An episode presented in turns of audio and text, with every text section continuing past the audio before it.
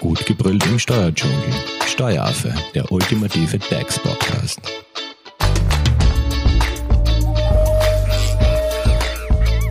Hallo und herzlich willkommen beim Steueraffen. Steuerliche Highlights. Was erwartet uns 2024? Darum geht's in der heutigen Podcast-Folge und zu Gast bei mir im Steueraffen-Studio ist Michael Geilberger.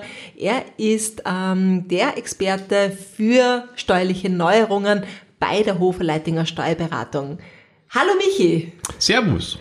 So, starten wir gleich einmal. Was hast du mir heute mitgebracht? Welche Highlights hast du im Gepäck? Naja, ich habe ein paar Schmankerl ausgesucht, äh, was es eben so Neues gibt jetzt ab 2024. Fangen wir vielleicht einmal an äh, mit der stufenweise Körperschaftssteuersenkung. Die ökosoziale Steuerreform hat eine etappenweise Senkung des Körperschaftssteuersatzes von 25% auf 23% gebracht.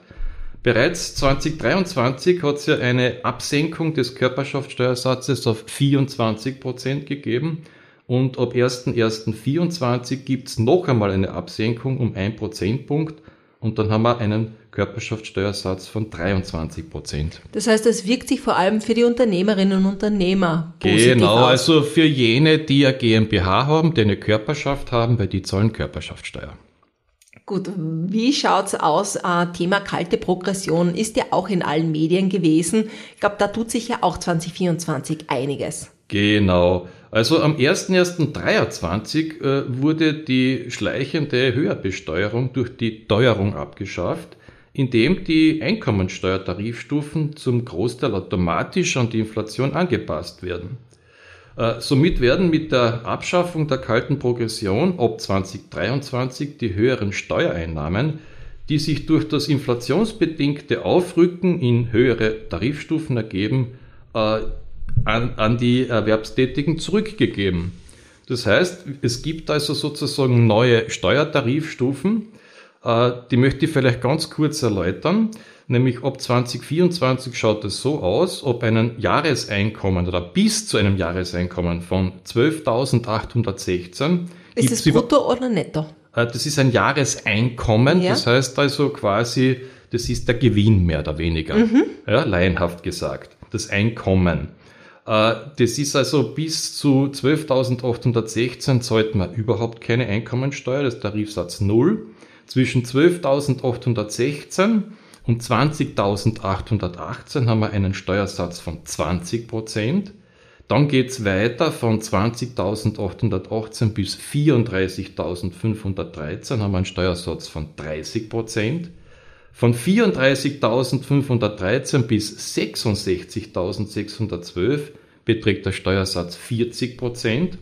Und dann haben wir von 66.612 bis 99.266 Euro haben wir 48 Prozent. Und darüber sind es bis zu einer Million dann 50 Prozent. Und für, die, für diejenigen, die besonders viel verdienen, äh, ab einer Million Einkommen beträgt der Steuersatz 55 Prozent. Das ist jetzt neu. Genau, das sind also diese Steuertarifstufen, äh, die jetzt laufend jährlich erhöht werden, quasi mit der Inflation angepasst werden. Und das nennt man dann eben auch sozusagen die Abgeltung der kalten Progression. Ähm, Michael, wie schaut's eigentlich aus, wenn man sich jetzt knapp, ähm, nehmen wir mal diese ähm, Grenze mit den 66.000 äh, Euro Jahreseinkommen her. Was ist, wenn man da ganz knapp drüber ist und nicht mehr dieser 40-prozentige ähm, ja, Steuersatz anwendbar ist? Das heißt, ich habe jetzt gerade wirklich so 66.001 Euro, wo ich sage, damit rutsche ich in die nächste Tarifstufe. Genau, also sobald man diese 66.612 sind es genau, ja, sobald man diese Tarifstufe überschreitet, zahlt man für das zusätzliche Einkommen, also jenes Einkommen, das diese, äh, diese Grenze überschreitet, eben bereits 48 Prozent. Man nennt es auch Grenzsteuersatz. Das heißt aber, man zahlt immer nur den höheren Prozentsatz für das Einkommen, was immer drüber ist. Genau, das nennt man Grenzsteuersatz im Gegensatz zum Durchschnittssteuersatz, äh, der bei das gesamte Einkommen gerechnet wird und der natürlich entsprechend geringer ist. Du bist auf der Suche nach einem Steuerberater? Dann bist du bei Hofer Leidinger Steuerberatung gut aufgehoben. Nutze jetzt die Möglichkeit eines kostenlosen Erstgesprächs. Denkbar machbar. Mehr dazu unter www.hoferleidinger.at.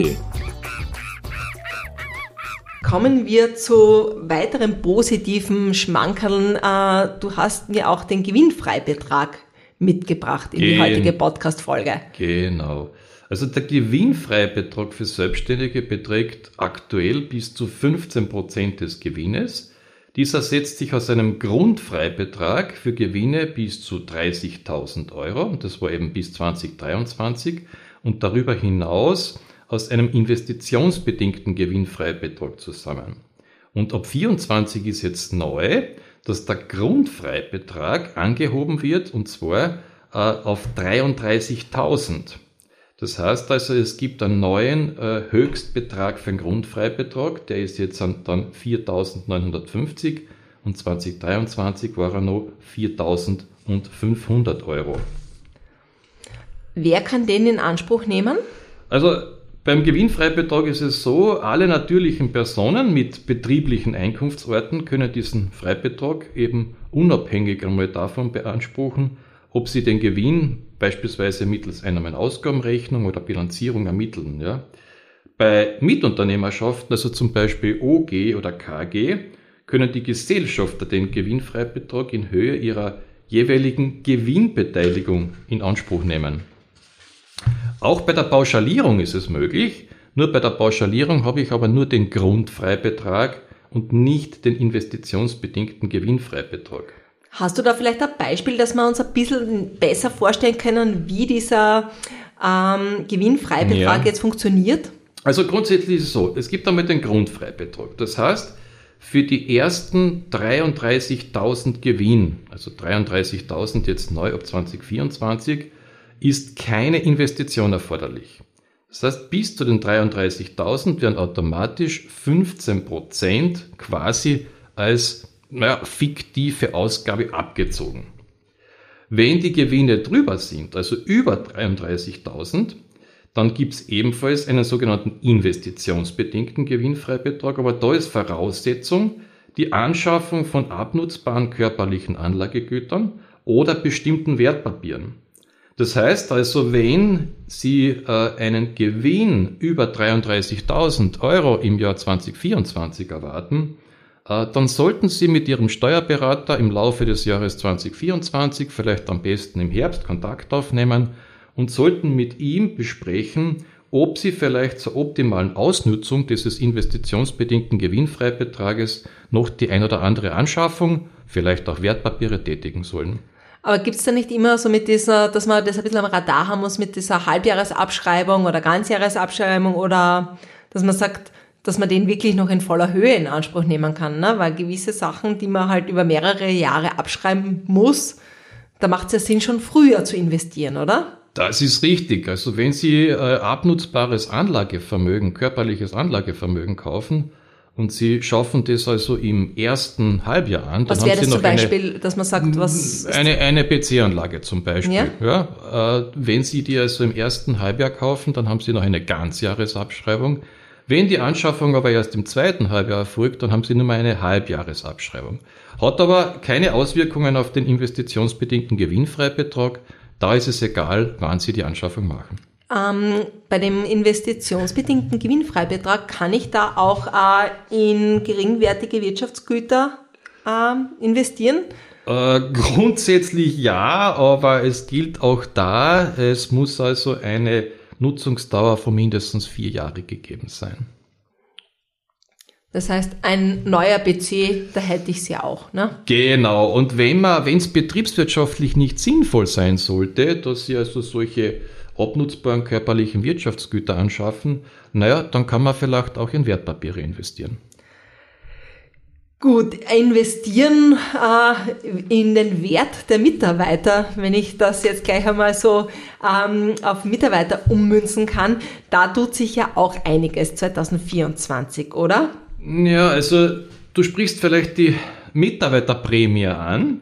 Die Mitarbeiterprämie ist die Verlängerung der bereits für die Jahre 2022 und 2023 vorgesehenen Teuerungsprämie in modifizierter Form.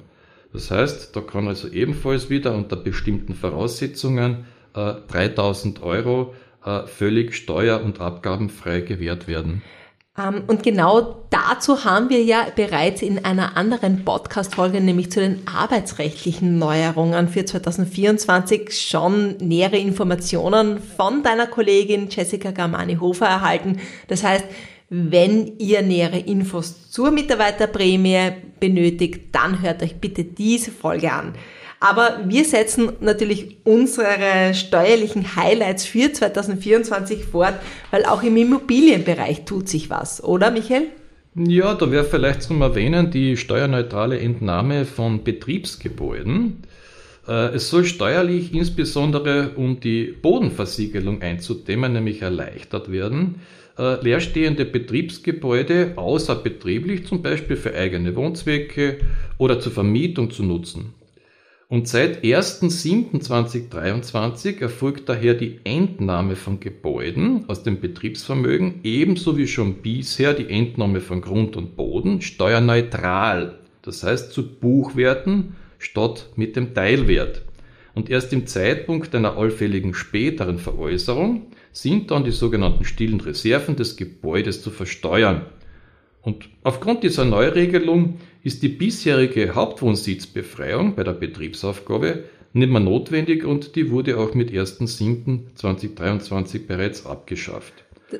Das heißt, auch da kommt es zur Erleichterung für Unternehmerinnen und Unternehmer. Genau, weil bisher war es eben so, wenn ein äh, Grundstück entnommen wurde, dann mussten eigentlich vom Gebäude die stillen Reserven, das heißt also der Unterschied zwischen dem Entnahmewert und dem Buchwert, diese stillen Reserven mussten aufgedeckt und versteuert werden und äh, das hat man also hier entschärft.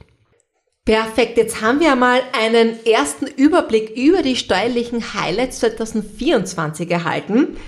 Es folgt ein zweiter Teil mit dir, Michael, äh, wo wir ein bisschen was über die BV-Anlagen, Kirchenbeitrag, Kindermehrbetrag, Familienbonus Plus und natürlich den allerseits beliebten unter Anführungszeichen ORF-Beitrag hören werden.